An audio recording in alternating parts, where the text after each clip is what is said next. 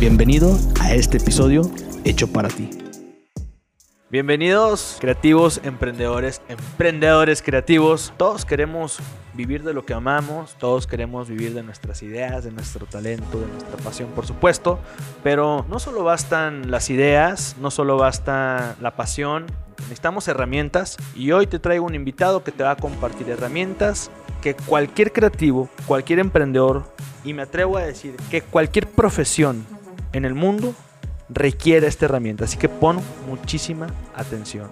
¿Cómo aprender a comunicar tus ideas? Eso te va a ayudar a que tú puedas despegar, a que, a que aprendas a vender y que te compren esas ideas. Bienvenido, mi buen Paco Benítez. Gracias por, por estar aquí compartiéndonos tu talento, tu conocimiento, tu historia, tu experiencia, que nos va a servir muchísimo. No, gracias, Frank, por la invitación. Estoy muy emocionado. Te he visto durante muchísimo tiempo. Dije, alguna vez, algún día quiero estar ahí. Y hoy es el. Aquí estamos. Aquí estamos, cara. me honra mucho que me digas eso. Y, y creo que nos va a servir muchísimo. Llevo pues muchos años vendiendo mis ideas. Al principio decían, es que tengo el talento, pero ¿cómo hago que que crean en mí. Sobre todo cuando yo tenía 18, 19 años, me topaba mucho con la frustración de que la gente como me veía muy joven, pues no creía en mí. Me ponía muy nervioso cuando me sentaba con un cliente, déjate un público grande, y no sabía cómo explicarle mi idea y, y, eso me costó no cerrar algunas ventas. Y por eso creo que es importantísimo eso. Yo veo muchos creativos, muchos emprendedores que no saben cómo transmitir su talento, sus ideas y ese es el principal problema por el cual no pueden despegar. Tú eres un excelente speaker, eres un entrenador de speakers, tienes muchísima experiencia en eso. Me encanta cómo lo haces, que cuando vi tu contenido dije, ¡pum! Fue cuando te empecé a seguir. Me ayudaste a mí con una conferencia que yo tenía. Me gustó la metodología que me, que me compartiste en ese momento. Me sirvió mucho. Y eso, pues lo traemos hoy para todos los que nos están escuchando y nos están viendo. Y creo que todo arranca desde cómo te sirvió eso, cómo tus habilidades como speaker van más allá de hablar en público. Eso es una cosa que entendí después y que se volvió ahora mi manera de pensar, que es en igualdad de condiciones el que mejor comunica gana. Y tú le pegaste. Repite esa frase. En igualdad de condiciones el que mejor comunica gana. Y esto tatúenselo en la frente, o sea, en las pompis, donde sea. Lo, que quiere decir es que podemos tener el mismo talento, los mismos contactos, la misma cartera, pero si tú comunicas mejor que yo, tú vas a ganar. E inclusive yo puedo ser peor que tú. Y si lo comunico mejor, me lo van a comprar. Ahí está. Es la cosa. ¿Cuántos productos, servicios, gente vemos y decimos, yo lo hago mejor, lo que tengo es mejor? Sí, pero a él le están comprando. Es porque está comunicando mejor. Entonces, ¿cómo le haces para llevar tu mensaje? Mensaje, dígase lo que tengas que decir. De punto A a punto B. Esa comunicación es lo que va a hacer que la gente se convenza y te compre. Y la compra o la venta no necesariamente es en dinero, es en atención. En atención. en tiempo. es lo más difícil, es lo más difícil. Claro, porque además te la dan y te la quitan, no te la regalan. Es una cosa brutal. Entonces, hoy en un mundo hipercompetido e hiperconectado, ¿cómo le haces para mantener la atención y para comunicar mejor que todo el mundo, como todos tenemos un canal de comunicación en nuestra bolsa, a nuestra disposición cuando sea. Oye, la atención es el negocio. Eh, sobre todo de las plataformas, todas las plataformas son un negocio, por lo que cobra Facebook, Twitter, Instagram, YouTube, todas las redes. Todas, todas, todas monetizan a partir de la atención.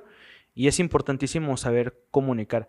Algo que me gusta es en igualdad de condiciones gana el que mejor comunica, igual en Internet gana, hablando de en el mundo del Internet, el que sabe usar el mejor pixel. Yo he compartido mucho de, tú puedes tener una empresa gigante, pero si no aprovechas bien tu pixel, una empresa chiquita puede tener mejor presencia que tú en Internet y te gana. O sea, en Internet todos somos iguales. Sí, sí. Depende de cómo, lo, cómo aprovechemos Internet, ¿no? Si tú llevas una idea a la mesa y estás en un, por ejemplo, en un pitch vendiendo una idea de una campaña, un proyecto, lo que quieras vender, y estás compitiendo con tres más, probablemente tú tengas una super oferta, tú lleves la campaña ideal, pero te va a ganar el compañero que está al lado de ti en la mesa porque supo comunicar mejor su idea. Entonces, ¿qué herramientas, qué habilidades nos puedes compartir para que podamos comunicar mejor estando en el momento de la verdad. Me quiero ir un poquito antes porque le pegaste algo bien interesante, en la parte del pitch. Pero comunicar no solamente es esa parte del pitch, es todo el tiempo lo estamos haciendo con nuestros amigos, nuestra familia, nuestros inversionistas, nuestros socios o la gente que queremos que nos vea todo el tiempo y en todas las plataformas es comunicación. Aprender a hacerlo de una manera no significa que tengas éxito en las demás. Y eso me costó aprenderlo a las malas hacer un video en TikTok es muy diferente a hacer uno en YouTube, hacer uno en Instagram o a dar una conferencia, una plática un podcast. No se trata de solamente aprendamos a comunicar, no, entendamos dónde queremos comunicar y encontremos, desmenucemos la fórmula para poderlo hacer. Porque tú serás muy bueno presencial, sí, pero te ponen una cámara enfrente y congelas, entonces ya valiste en un mundo hiperconectado. ¿Qué habilidad y para qué sirve esto? Justo para que nos pongan una cosa como esa y que podamos hablar fluido como si fuéramos compas, que sí lo somos, y seguir echando el cotorreo. Y que hagas sentir cómodos a las personas, que las convenzas, que te veas seguro. La naturalidad es importante. La ¿no? naturalidad creo que es más importante Oye, pero que cualquier cosa. pon tú, yo estoy contigo, estoy con un compa y no estoy nervioso, entonces me permite ser natural. Exacto. Creo que una, una barrera importante es cuando me pongo en una posición más incómoda, o sea, en, en una mesa más incómoda, empieza lo que se llama nervio. Claro. Y eso no te hace comportarte normal. Entonces, ¿Cómo te de entrada, quitas? ¿cómo me quito el nervio? Porque no tiene que ser con un público de 100 personas, puede ser con un cliente, Con la chica que te gusta, deja tú el con la chica que usas. ¿Cómo, cómo con, ¿Qué tip nos das para...? Ahí te va. O sea, es eh, lo. Esto es la panacea cuando lo aprendí. Los nervios nunca se van a quitar. Y eso es lo que tenemos que empezar a aprender. Tenemos que dejar de buscar en Google cómo quitarme los nervios porque no existe. Además, como buena chica que te gusta, pues qué padre que sientes mariposas cuando la ves. Qué padre que te pongas nervioso cuando encendemos micrófonos, ¿no? Ese punch te da para arriba y te ayuda a hacerlo todavía mejor, a estar tirado ahí de flojo como si no te importara. Ahora, ¿los quieres tener aquí? O sea, que nunca va a ser cómodo hacer esto. Nunca. Pero qué padre que esté in- que sea incómodo. Qué padre que no sea tu zona de confort. Entonces, esto te, puede- te va a servir porque si tú estás sintiendo ese nervio, cuando te vas a parar a hablar en público, cuando vas con un cliente, cuando vas con la chava que te gusta, cuando sientes nervio por el motivo que sea, por el momento que sea, no hay de otra. O sea, Exacto, pero ahí te va. sentir. Hay de dos. Tenerlos aquí y que explotes y sentimos el corazón y la respiración. Y se te seca la boca y, y empiezas, se te va el aire y las manos tiemblan y te pones frío y se te olvida lo que vas a decir y sientes que te carga el payaso. Sí, esos son los nervios hasta acá. Bueno, tengámoslos, pero acá. ¿Cómo lo hacemos? No para quitarlos, sino para controlarlos. Muy fácil. Es entendiendo que los nervios no están en tu cabeza. No es el síndrome del impostor. No son las ideas que te haces. Es tu cerebro segregando dos hormonas específicas. Adrenalina y cortisol. Entonces es algo químico. Es algo químico, es algo biológico. Y de hecho la segrega porque el cerebro interpreta que hablar en público, que exponerte es una situación de peligro. Es una situación de vida o muerte. Y si tú tuvieras un león enfrente, segregas adrenalina y cortisol. Si hubiera dos personas persiguiéndote en la calle aquí afuera, que sentí que eso iba a pasar, adrenalina y cortisol. Y te juro que corres como nunca habías corrido. Cuando vas a hablar en público, adrenalina y cortisol. ¿Cómo le haces para controlarlas? Esa es la clave, porque no se quitan, están en tu cabeza, están en tu cuerpo, las sientes. ¿Cómo te las quitas? No se puede. ¿Cómo las controlas? Entendiendo qué diablos quiere cada hormona. Y solo son dos, por Dios. El cortisol, que es la hormona del estrés, es la que te hace cerrar los puños, tensar los músculos y ponerte bien fuerte. Eso es el cortisol. Cortisol. Esa lo que pide es oxigenación para llevar el oxígeno de los pulmones a la sangre, de la sangre. Bueno, voy a poner técnico, ¿no? Ay, eso es lo que pide oxigenación. ¿Y cómo respiramos normalmente? Pues mal, como educación física. Por eso sientes que no te entra aire cuando estás hablando. Es el cortisol diciendo, güey, dame, dame, dame. Y tú no sabes respirar. Si respiramos desde, entre comillas, la pancita, le metemos más aire al cuerpo del que está acostumbrado a recibir y el cortisol dice, gracias. Ese es uno, fácil. De hecho, técnica, si sientes alguna vez que quieres llorar porque no te compraron, porque no se cerró la negociación, y sientes la lágrima aquí, y se te van las lágrimas. Por experiencia lo digo. Y el adrenalina, la adrenalina es la de las mariposas en el estómago. Antes de pasar a esa hormona, haz de cuenta, yo ahorita voy a salir a hablar en público, me voy a poner con un cliente enfrente. ¿Qué me recomiendas hacer? ¿Cuánto tiempo? Ahí ¿Cómo te respiro? Yo lo recomiendo hacer sentado como estamos, Ajá. así como si te estuviera dando Normal. muchísima flojera esto, no, eh, échate para atrás como si tuvieras flojera. Intenta inhalar e inhala sin mover los hombros y conscientemente sacando la pancita. O sea, de hecho, pon tus manos en la panza y deberías um, alzarse. Tú también, ponle. Ahora, sientes que no te entra tanto aire. Está bien, es lo que tiene que pasar. Ahora intenta hacer dos respiraciones. Una al estómago y otra al pecho normalmente. Más o menos así. Dos inhalaciones, una exhalación. Así es como no se tiene que hacer. Ahora va como sí. Es, vas a hacer lo mismo, pero esta vez con una sola inhalación. Primero panza y luego pecho. Algo así.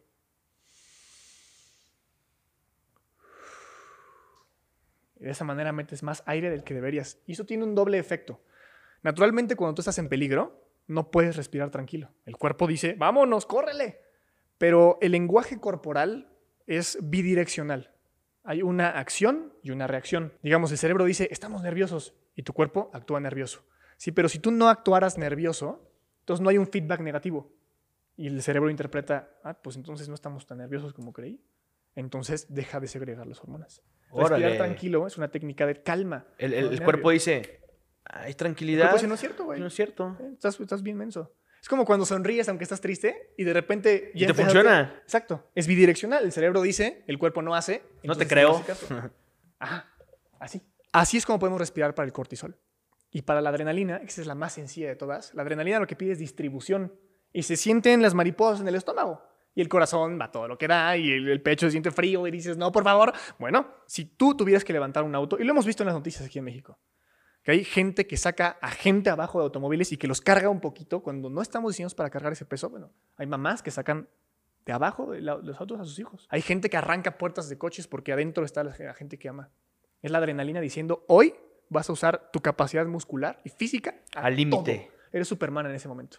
Luego te desgarras, luego te fracturas, pero en ese momento puedes con todo. Aguantas la mordida de tiburón, aguantas el balazo. Tienes ese potencial muscular y estás hablando en público, estás en el podcast, que estamos sentados bien echando la flojera.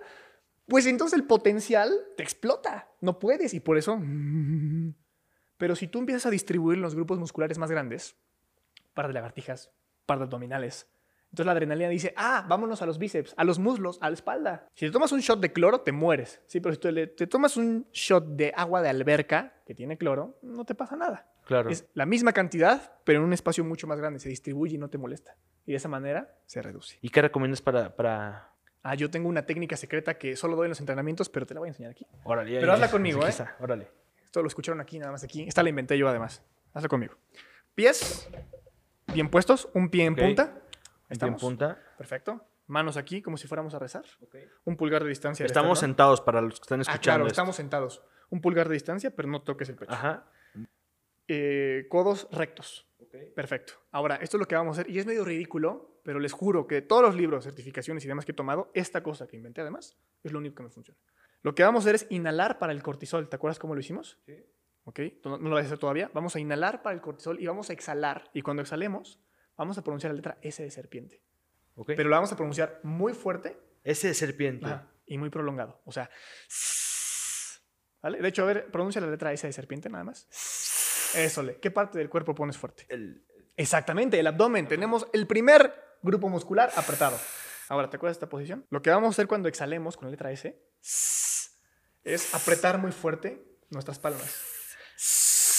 Ah, Estamos activando acá y los, los brazos. Aquí, aquí, aquí, aquí, los aquí, hombros. aquí, todo, Ah, hasta sí. la espalda. Eso Sí. se hace tres veces. Hagámoslo solamente una vez. ¿Listo? Inhalamos para cortisol, exhalamos para adrenalina. ¿Listo?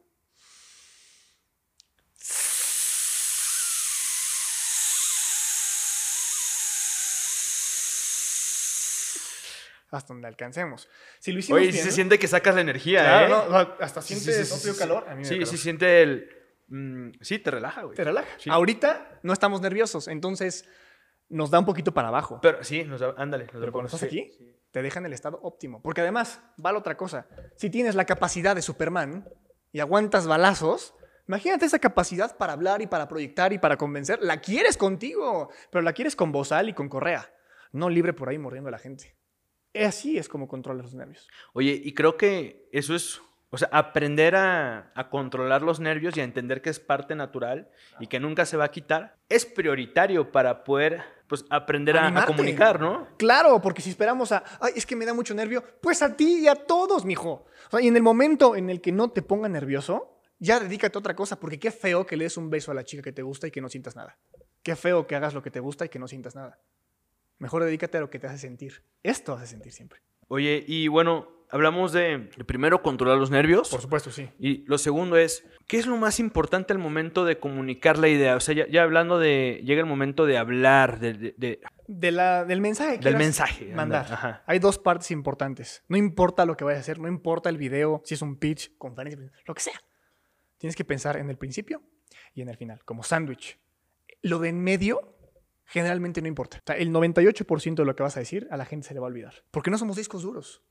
La gente se va a quedar con un pedacito de lo que ellos elijan quedarse. Pero la gente no va a ver toda la presentación, no va a escuchar todo el pitch. Si empiezas como todo mundo empieza, si te vas a entender que eres aburrido. Pues a ver, todos somos de México, ¿no? ¿Sí?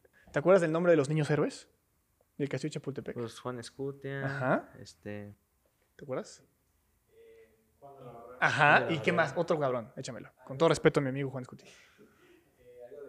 Bien, Exactamente, eso es lo que esperaba. ¿Cuántos son?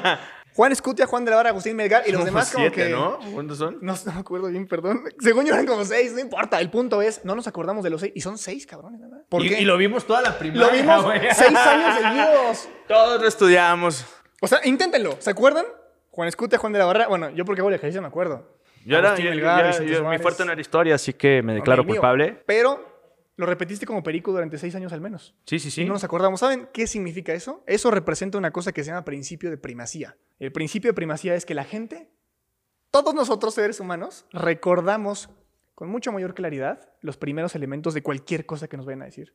Eran seis niños héroes. Nos acordamos de dos y medio. Porque nos los acordamos y nos lo aprendimos en ese orden.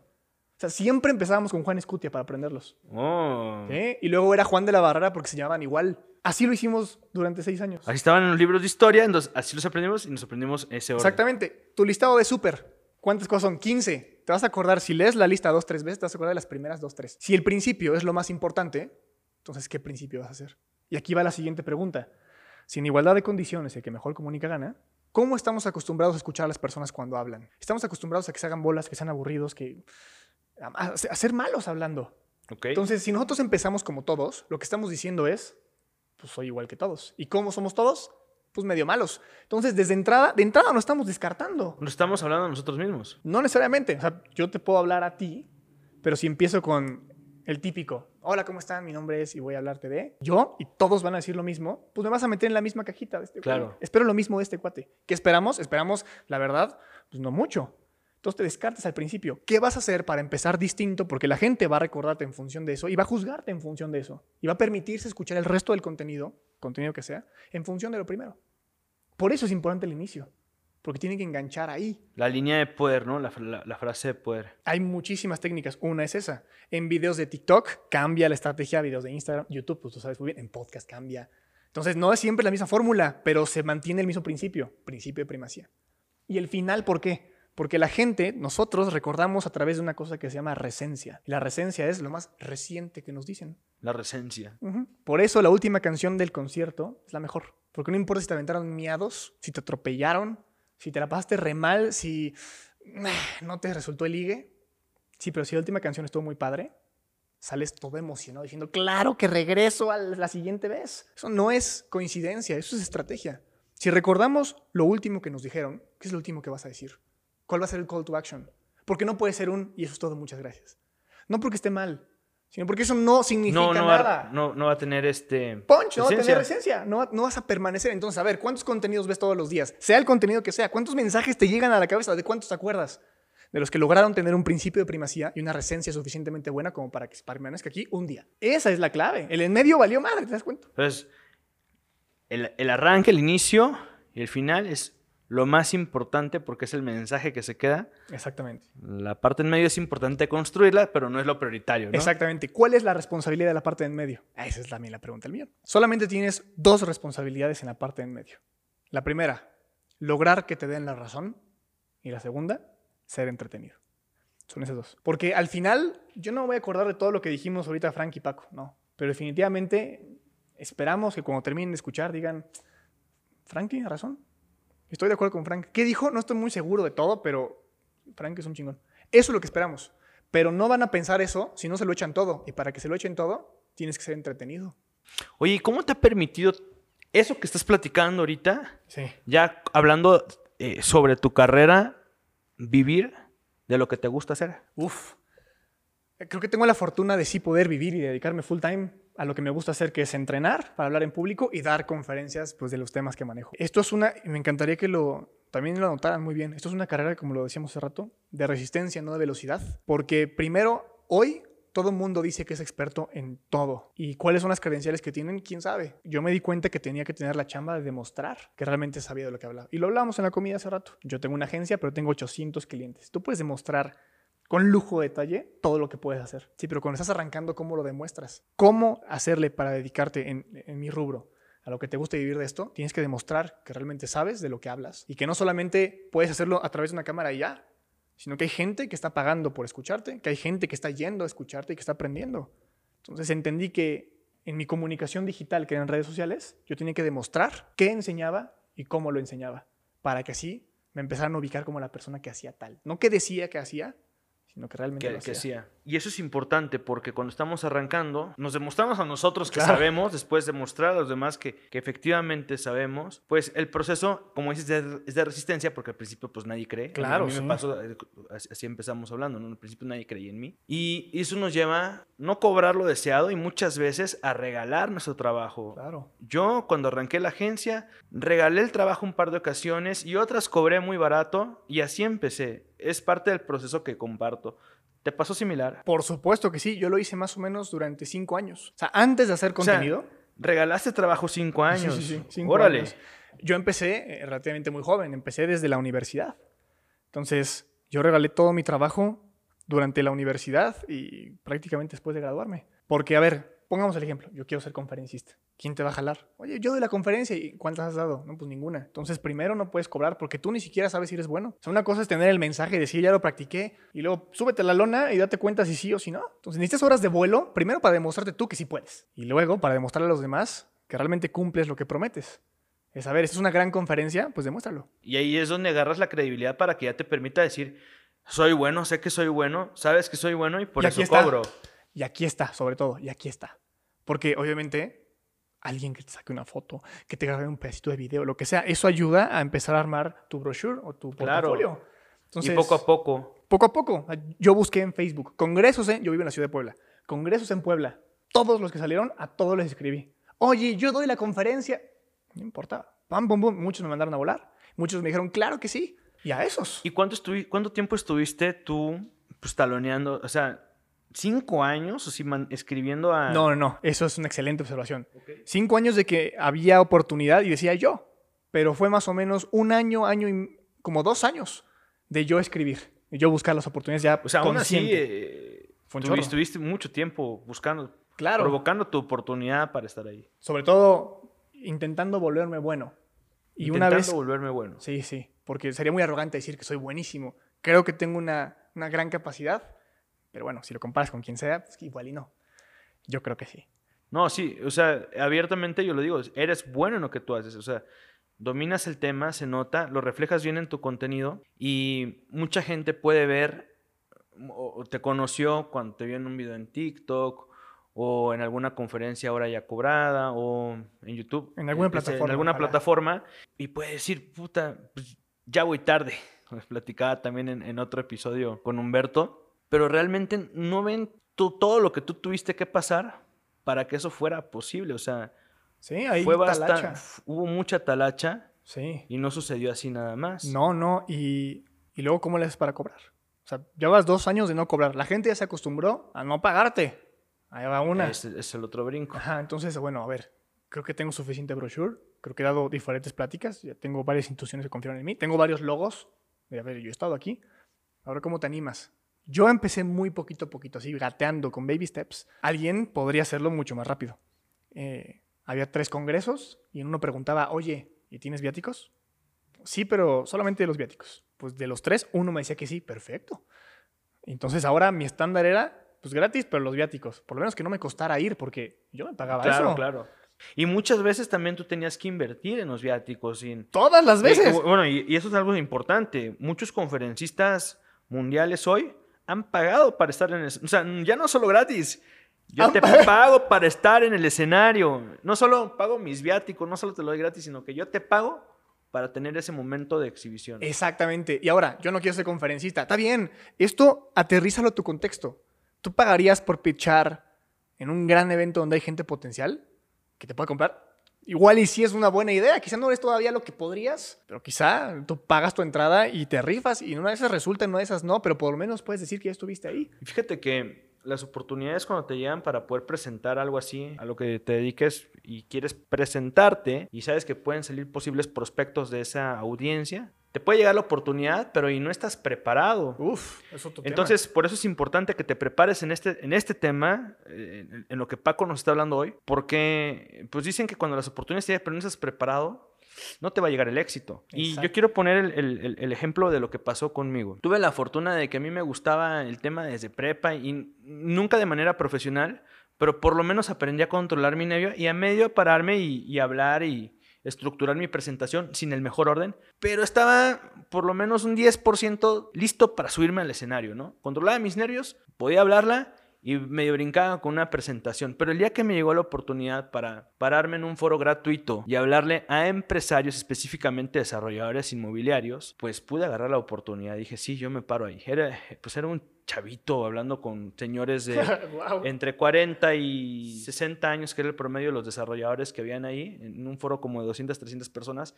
Estaba muy nervioso, me controlé, pero lo importante de estar preparado para poder decir que sí, aunque no estuviera al 100, es que en ese día yo levanté tres clientes súper importantes que fueron indispensables para el crecimiento de la agencia. Di la conferencia, obviamente no, no iba a cobrar porque yo no estaba en ese nivel, pero dominaba el tema, eso me dio la confianza de pararme ahí. Y ahí saqué de una plática, tuve tres clientes que fueron importantísimos para un momento de quiebre de, de la agencia. Si yo no hubiera estado preparado para poder pararme a hablar ahí, me hubieran ofrecido la oportunidad, pues me ofrecieron como una semana antes o diez días antes. Me Igual ni estaríamos aquí. Hubiera- hubiera- igual ni estaríamos aquí, hubiera hecho, este, no puedo porque me hubiera inventado un pretexto.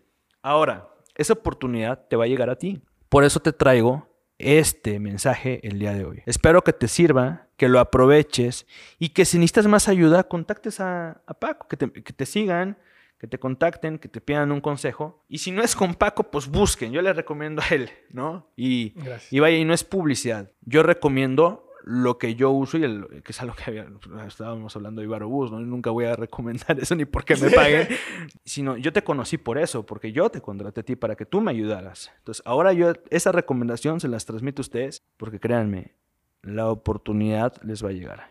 Y si no están preparados, se van a acordar de mí. Quiero que se acuerden de este mensaje. Ese es mi, ¿cómo se llama? Mi, Tu recencia. mi resencia. Sí.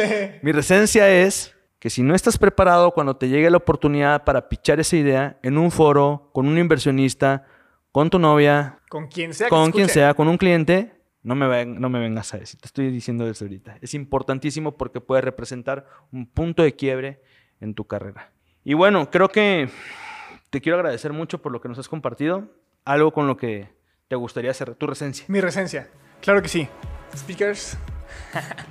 Yo les digo speakers a mi comunidad. Si, si hoy entendiste que hablar en público es importante, hoy eres un speaker. La oratoria está muerta y los únicos que no se han enterado son los oradores. Dejemos de aspirar a hablar como políticos. ¿Tú les crees? Entonces, ¿por qué quieres hablar como ellos? No tiene sentido, ¿verdad? Hoy, en este mundo hiperconectado e hipercompetido, la atención es el recurso más importante y más caro del mundo. Y quizá no tengas el mejor producto o servicio, o quizás sí, pero eso puede llegar a ser irrelevante cuando estamos bombardeados del mensaje. Así que tienes que entender que hoy, en igualdad de condiciones, el que mejor comunica gana. Y aquí estás para ganar. Excelente. ¿Cómo te podemos encontrar en tu red? Me pueden encontrar por mi nombre, arroba paco.benítez, con B grande y con Z, en todas las redes que existen. Muchísimas gracias. Gran episodio. Espero que armemos el segundo Ojalá que sí. para, para que les vayamos dando más herramientas. Fue una, una probada. Hay muchísimo detrás. Nos vemos en la próxima. Chao.